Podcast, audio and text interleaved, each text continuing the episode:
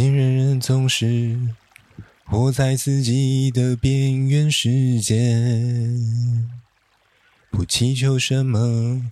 大风大浪，只求明天起床。哦，依旧边缘。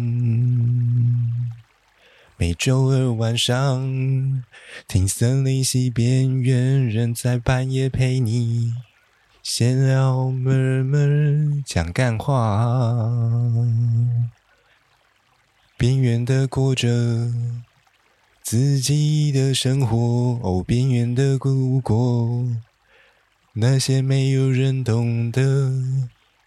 人间烟火。欢迎收听三夜时间，我是语音。今天呢，先跟大家说个抱歉，因为呃不小心感冒了，所以声音可能会有一点点奇怪。虽然我觉得听起来目前还好，就喉咙喉咙有一点发炎这样。那。反正我是一个，我自己觉得我还蛮容易在夏天的时候感冒的，冬天反而比较感觉还好一点。对，就其实有时候很容易在那种进出冷气房温差太大的地方，就蛮容易感冒的。然后好死不死，哎，今年好不容易撑到快结束了，结果好像还是中了这样。那今天就就这样吧。那我们。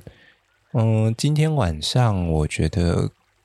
就是最近刚好在讨论一些频道的东西，那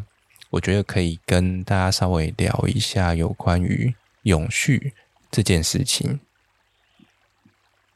其实永续这件事情，好像有时候对于一些人来说，他们可能会觉得好像很困难吗？或者是要达到一个永续的目标，它似乎好像是一个很远大的一个历程，或者是一个就是对，就是一个非常大的理想这样。但其实从我的观点来看，它其实是可以非常简单的，而且我觉得永续这件事情，它其实也会有不同的一个阶段性目标。那怎么会说永续它其实很简单呢？就是我自己认为啊，永续这件事情它是可以很简单的从生活中慢慢开始去落实的。所以我们要呃进入永续的这个循环来说，它其实是非常简单的。这概念就有点像是说，你去问一个外国人，他到底会不会讲中文？那他可能就跟你说：“哦，你好，我会说中文。”这样他就觉得他会说中文了。可是啊，对于华人来说，有时候可能会觉得说：“哎，我今天要能够写出一篇那种非常华丽辞藻的一篇作文嘛，这样才叫做他会讲中文，然后或者是他会写写中文、懂中文这样。”但其实我觉得，嗯，有时候我们对于这种事物的评断标准嘛，我们会把它拉得非常高。那很多时候可能就会因为这种非常的高标准，导致于我们很难去实践一件事情嘛，或者是很难跨出最当初的那一步。这样，那其实有时候对于这种嗯，去实现一个目标来说的话，大家可以把它想象成是一个专案管理的模式。对，最最近在思考上已经开始逐渐商业化了。那对于这种呃专案的一个思考模式来说啊，一个远大的目标，它其实是可以拆成非常多的一个小。目标的，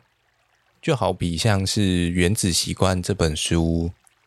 它里面在强调一个内容一样。这本书好像之前蛮红的，但我其实只有大概瞥两眼这样，因为我觉得它的大概念其实就是把一个非常大的目标，然后切得非常细碎。那借由这样子一个小目标的逐渐达成，去改变你的习惯。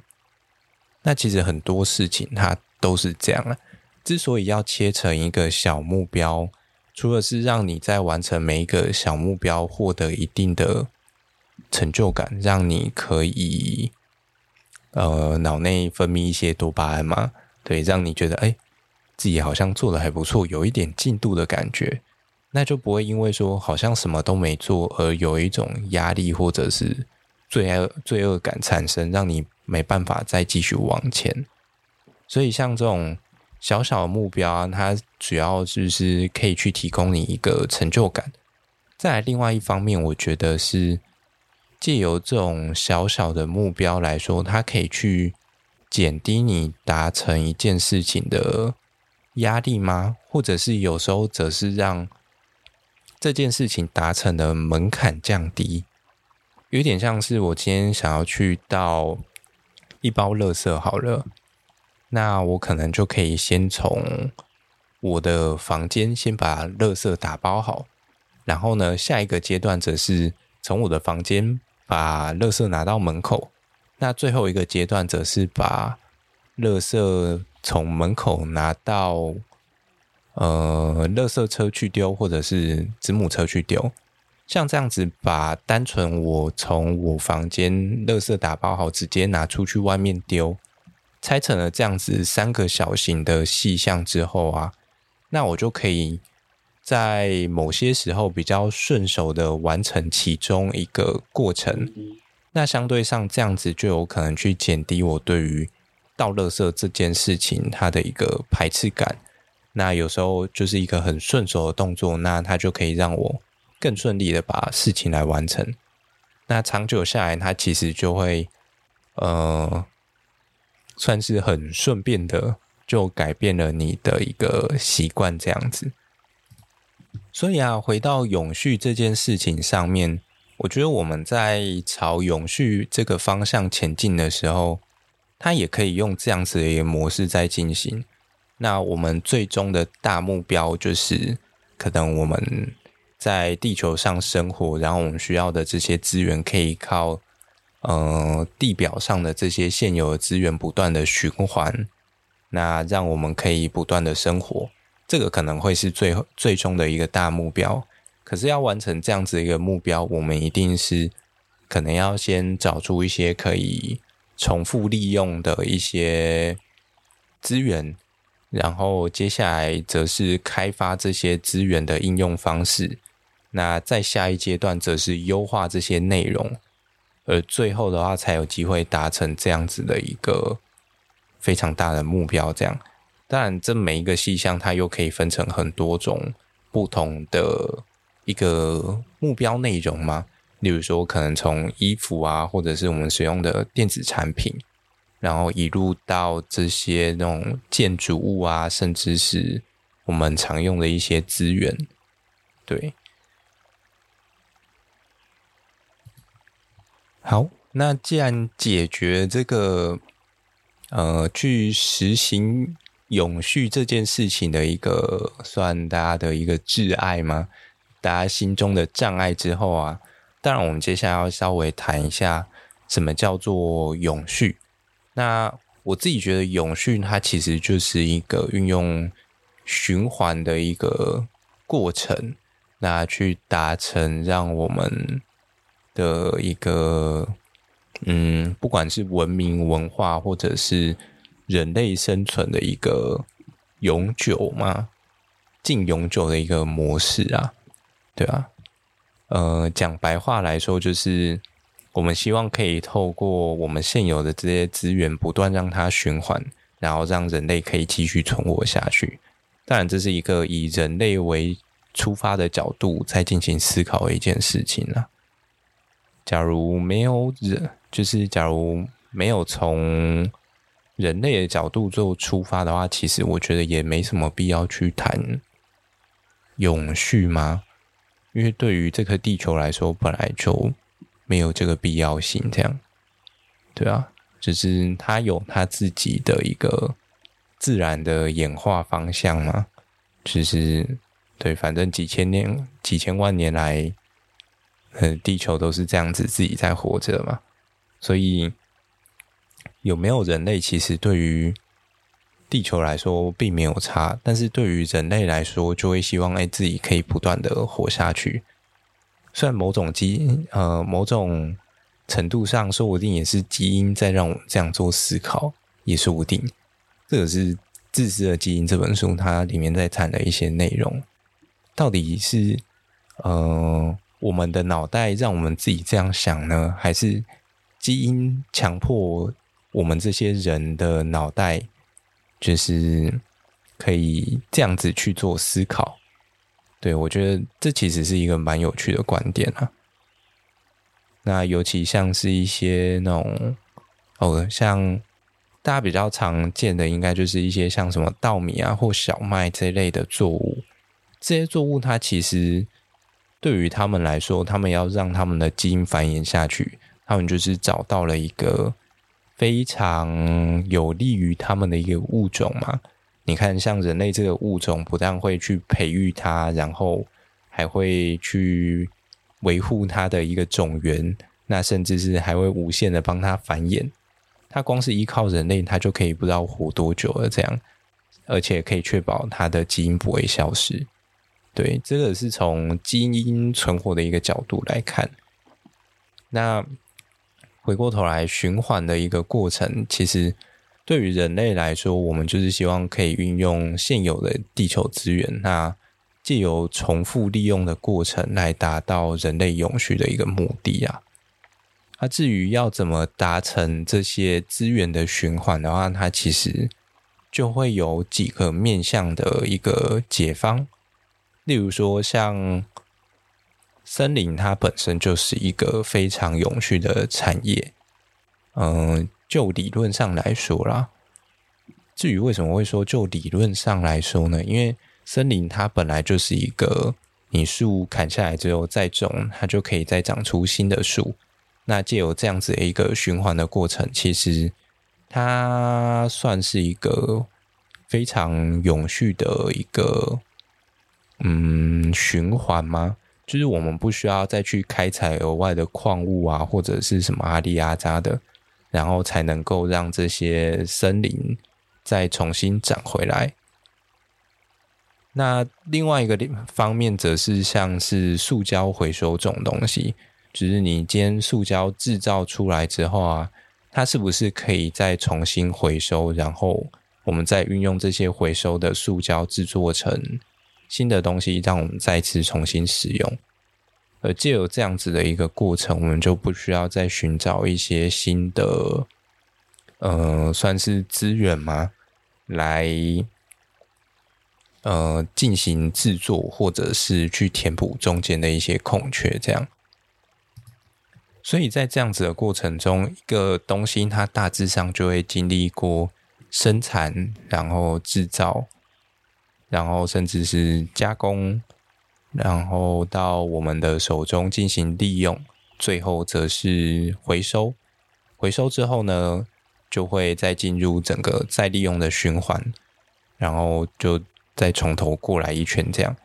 那这样子大概它就是一个很基本的一个永续的概念。不知道大家听到这里还听不听得懂？对，那嗯。也许你可能会觉得说，哎，听完这样子的内容，好像这件事情似乎不太干我的事嘛。又或者是说，这件事情感觉好像只有一些企业啊、制造业他们才办得到，或者是这个好像应该是那些有在赚钱的厂商他们应该要去做的事情，而不干我的事。但其实从另外一个角度来说啊。这些商品最后会不会被利用？以资本主义的角度来说的话，一个供需法则，我们其实是具有选择权的。我们可以去选择这些相对上比较环保，或者是比较能够循环的资源或产品，那间接造成那些无法循环的产品，让他们被淘汰。那最后。就可以促进这整个一个永续的过程加速产生。所以啊，像我们刚刚就有提到说，哎，森林它本身就是一个非常永续和循环的资源。当然，它的前提条件是这片森林它必须是用一个比较永续的方式在进行生产管理的。而这样子的一个生产模式呢，最常见的就是所谓的 FSC 认证。FSC 认认证它就是一个呃去。借由第三方的角度，那去评估和检核一片森林，它从嗯、种植，然后一路到生产、制造、加工整个流程里面，它是否符合一个永续的要求？那假如说，诶符合他们所定定出来的这些标准，那它就可以盖上 FSC 这个永续的一个标章，这样。当然，这个标章它其实还有分好几个层次啊，像是一些从森林源头生产的部分，生产端它是一块，然后再来则是一些加工利用端，还有回收再利用端这一块则是另外一块。生产端，我想大家应该会觉得蛮好理解的，例如说，我今天这片森林到底是用滥砍滥伐的方式去生产出来的呢？还是我有顾及到整个生产的呃一个在地的社会的和谐，然后同时也兼顾到了一些生态的方面，那最后去达成了这片森林的一个生产目的。然后再来到下游端的话，则是说我是不是有采用这些永续生产出来的一些木材或者是原物料。包含了可能像是，呃，除了最大家最能够理解的木材以外，当然还有一些像是软木塞之类的东西，或者是诶，呃，一些那种 FSC 的一些产品，那还有它回收进来的一些原物料，就是要怎么说？呃，讲白了就是一些 FSC 的回收纸，然后你拿这些回收纸再去制作出新的产品。那有时候它其实也会分说，诶，今天是不是你有混合一些其他的原物料？因为其实有时候这种认证的一个原材料它是非常贵的，因为你想想啊，毕竟要做到这些事情，其实它要花费的功夫，还有这些验证的人力费用，都是相当消耗资源的。所以啊，有时候可能在一些产品里面，它会。要合理化它的一个生产成本，那它就会变成一个混合的部分。这样，它可能会掺杂一定比例的 FSC 的，例如说纸浆，那可能一部分则是来自于一些比较嗯低成本或者是低价格的一些纸箱，那将它们混合在一起，这样，那来达到它们一个生产的平衡。也许你可能会觉得说，这种东西要就是要做到百分之百啊。可是我觉得这种东西它的一个前提条件是，这些厂商要能够持续的进行生产和活下来之后的永续才是有机会的。不然的话，假如大家今天每一个都要求要做到 FSC 等级百分之百的话，那你的口袋真的有那么深吗？那假如口袋没有那么深的人，是要他们去吃土吗？例如说，现在每个人都强迫要使用百分之百 FSC 的卫生纸，好了，那可能你原本一包十块钱的面纸，你可能就要花五十块来买，这样你一天可能就要少抽四张卫生纸，你才能够用。这其实有时候非常违反人性嘛，因为毕竟大家当然是会去挑物美价廉的东西来做使用嘛。可是啊，其实像这种东西，对于我们现在来说还没有发展到那个阶段。我目前其实还算在一个过渡时期吧，所以啊，这种东西是必须要慢慢的一步一步来。所以啊，在这个部分就稍微帮大家小结一下，就是我们其实，在实践永续这件事情上啊，每个人其实就可以从生活中的一些比较小的细节，逐渐去一起让我们去达成这个比较远大的目标。不管是从 FSC 的一些日常生活用品开始挑起，又或者是说，哎，可能从带个环保筷啊、环保杯，减少使用塑胶，或者是去挑选一些可以重新再利用的塑胶材质也可以。虽然塑胶部分目前在台湾来说，我觉得问题还是蛮多的啦，因为台湾由于一些法规的限制，然后还有一些厂商在处理流程上的一些限制。所以，像之前我记得好像有看到那个什么 PLA，就是聚聚乳酸吗？聚乳酸这种材质，它其实在整个法规和流程上面问题，就导致说它虽然推了很久，但是最后却让这个东西它没办法重新的被回收堆肥化之后再利用，那它就会变成一个。就等于说，还是要拿去燃烧的垃圾，这其实就会蛮可惜的。所以有些东西其实会需要蛮多人的努力一起来完成。当然，法规层面有时候相对上就会需要一些比较专业的人士来协助推动。那比较生活化的部分呢，我想大家就可以多依赖本频道来协助达成这个目标。呃。之后，其实我们也有在考虑说，可以做一些那种比较接近是案例分享的内容吧。对，因为其实现在永续这个目标是大家都想要达成的，但是这个目标究竟要怎么去实践？那我们在生活中有哪一些的东西可以去使用？那我觉得大家会需要一个比较明确的管道。那再来是这些东西，它到底是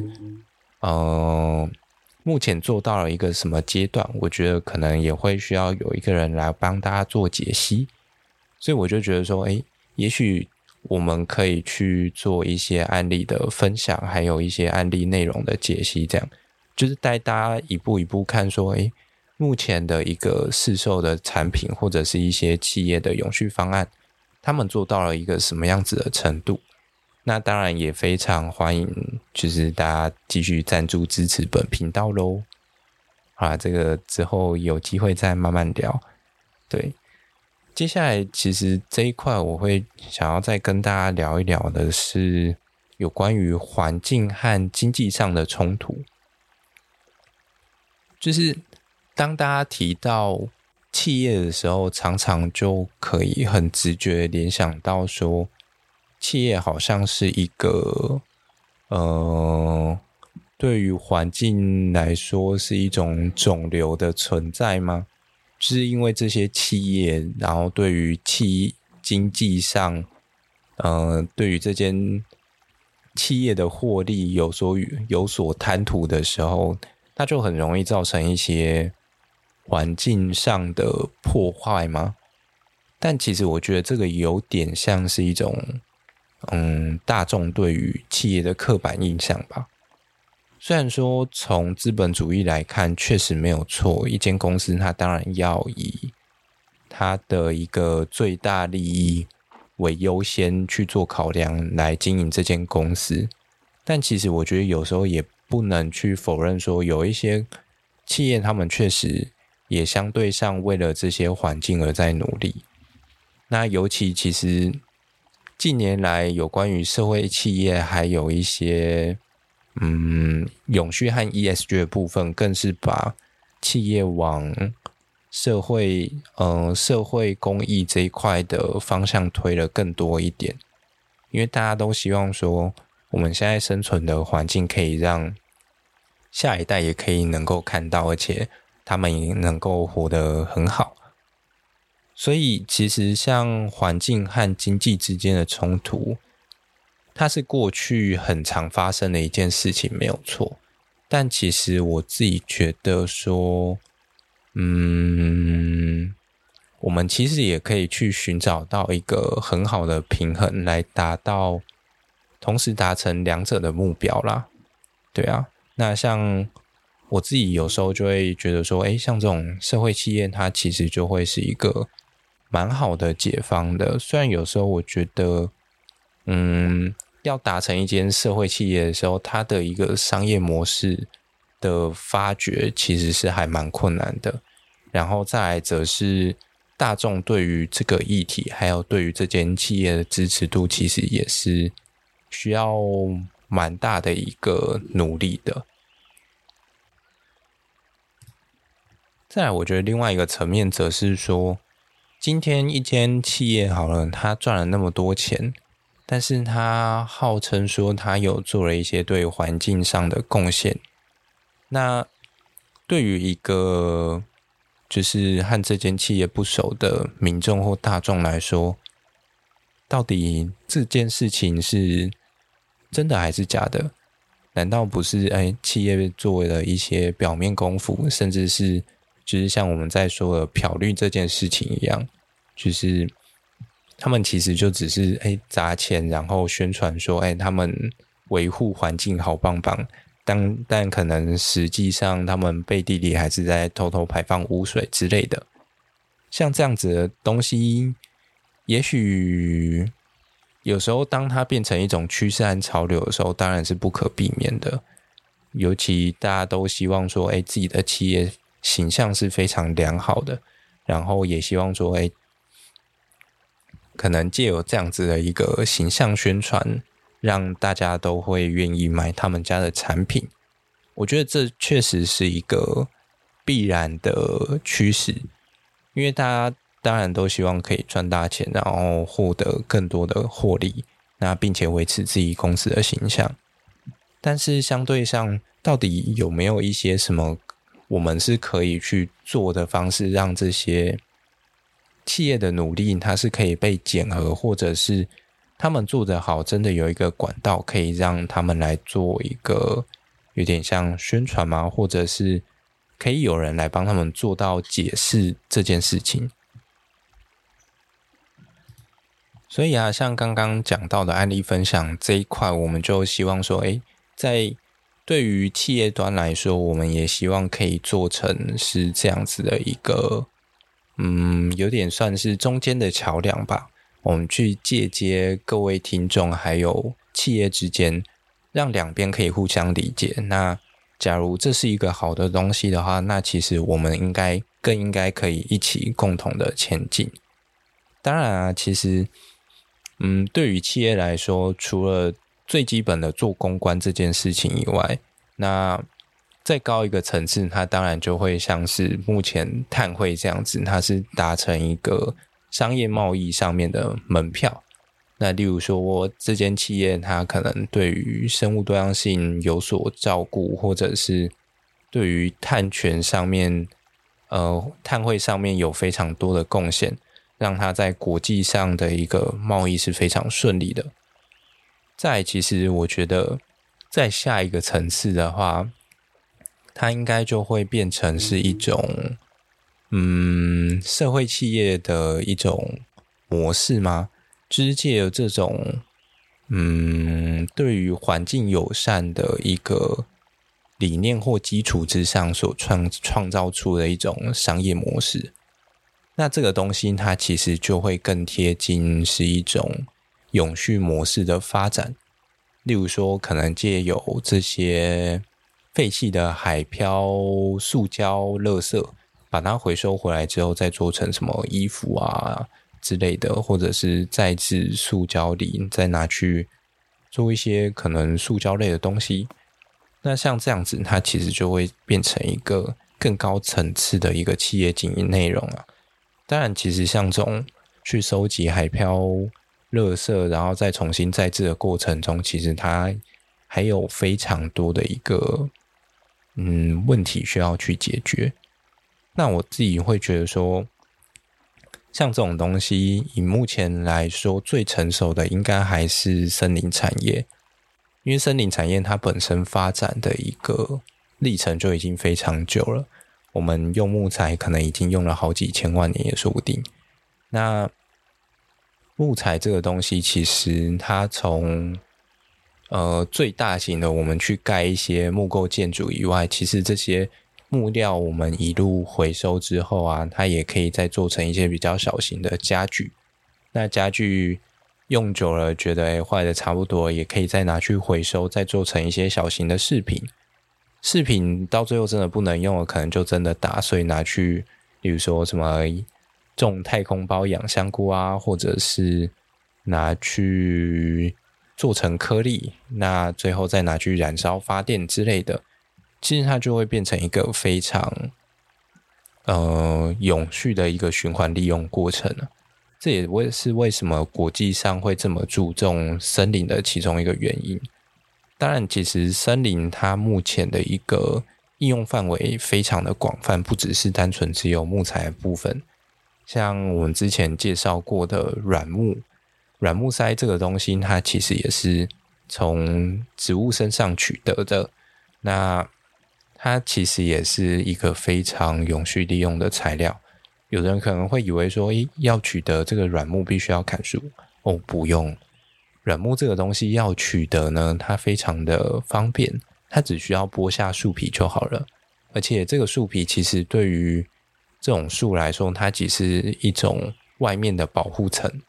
因为这这一层软木它其实只是栓皮櫟这种树，它为了对抗这种火灾环境所演化出的一种特化的树皮嘛，你可以把它这样去做连接。而相对上，这个材料我觉得比较大的缺点，大概就是要等蛮久的。因为像栓皮粒这种东西，你要产出这种软木塞出来，至少要等第一第一批，我记得至少要等二十年左右吧。接下来好像也是每二十年，诶，每十年到二十年可以再剥一次。那像是。这种最高级的软木塞呢，它至少要等，我记得至少要等三四十年吧，所以是非常久的。这也是为什么一些比较高级的红酒里面，他们会采用的这种软木塞啊，品质也是非常好的。同时啊，这些软木塞也是世界贵的。最后啊，让我们稍微把话题拉进企业里面。因为我想有一些听众可能是在一些企业里面工作，那其实对于这样子的一个潮流来说，也许嗯，可能对蛮多人来讲，其实还算一个蛮麻烦的事情吧。对啊，因为毕竟公司为了要顾形象也好，要维持一个商业贸易也好，所以必须强迫企业往这个方向进行转型。我想要各位不要这么焦虑，应该是不太可能的。但至少我觉得，嗯，希望未来可以透过我的节目，让大家可以觉得说，不会再这么的迷惘，或者是没有方向。那除了从一些现有的案例以外，就是嗯，比较产品面向的那。我自己也会希望说，可以去提供一些比较生态面向的内容。例如说，有一些企业，他们虽然没办法从他们自己的产品上面进行优化，那因为有时候这样子的，嗯、呃，就是这种面向的优化，它要么就是制程制程上面调整，或者是找到一些新材料，那甚至是你可能单纯写 code 的。写 code 的人，就是写这些写程式的人，他们已经把程式码写到一个极致，把它的一个用电量已经做到非常一个低的状态了。那接下来他们所需要的，可能就会变成说要开始往外面做探寻，甚至是诶，就是把他们公司的一部分获利或者是收益再回馈到社会也好，或者是再回馈到环境上面也好。那所以我就觉得说，哎，这种这样子的一个内容，其实也是我们可以去帮大家做解析的，对，尤其是生态方面啊，因为毕竟是我们的专长，那就可以带大家去看看说，其实现在在整个生态上面的一些例如说工法也好啊，营造也好，或者是一些计划案也好，他们通常会做什么样子的事情？又或者是，诶，也许未来对于一些呃我们的来宾，也可以跟他们去讨论一些内容。就像前阵子我们找了一位瓜牛大师来做讨论，就是我们请他邀请他来被我们拷问，而不是访谈。那其实我们就也讨论了蛮多有关于 ESG 面向的东西，同时也因为瓜牛其实它在台湾也算是一个非常冷门的研究内容，所以我们就也当然就讨论到说目前。在这个领域上面研究，他到底遇到了什么样子的一个问题，又或者是说，诶，从他们的角度，假如今天企业他们想要砸钱，那做这方面的东西的话，可以怎么样去着手？对，那我想这些应该会对大家多少可以提供一些 idea，甚至是可以直接提供你们未来有机会合作一个对象，这样，对啊。当然，对于我们这个频道来说，就是诶，当今天有越多人听，越多人愿意去关注这个领域的东西，愿意了解森林的内容，或者是永续的议题，其实我觉得这个都是很好的。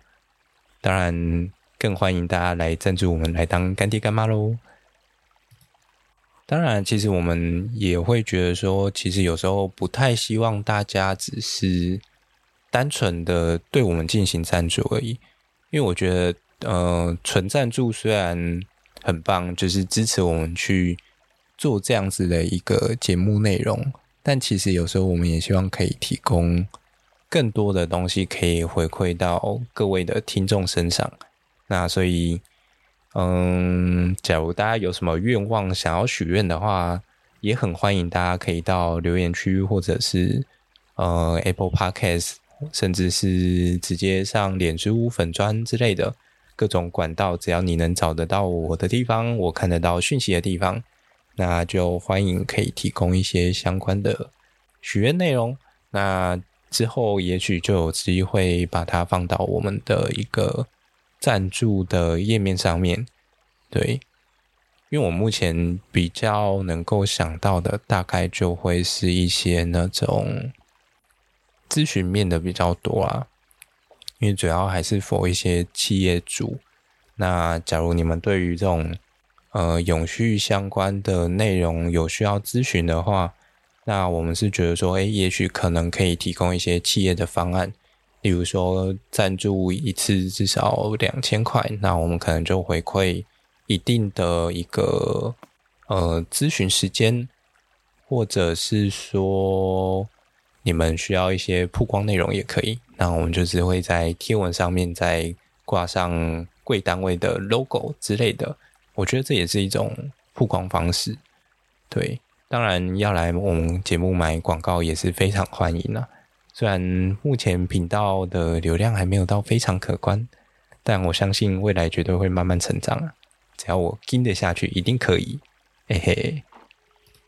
这么好玩的东西，哪有可能不继续做下去的道理，对吧？最后的最后呢，当然还是非常感谢各位听众的支持。那我们就准备下集再见喽！假如你有任何的想法，快到底下留言区留言。对，虽然不知道各位会在哪个平台听到，有些平台好像没有留言区，最多的好像还是。Apple 跟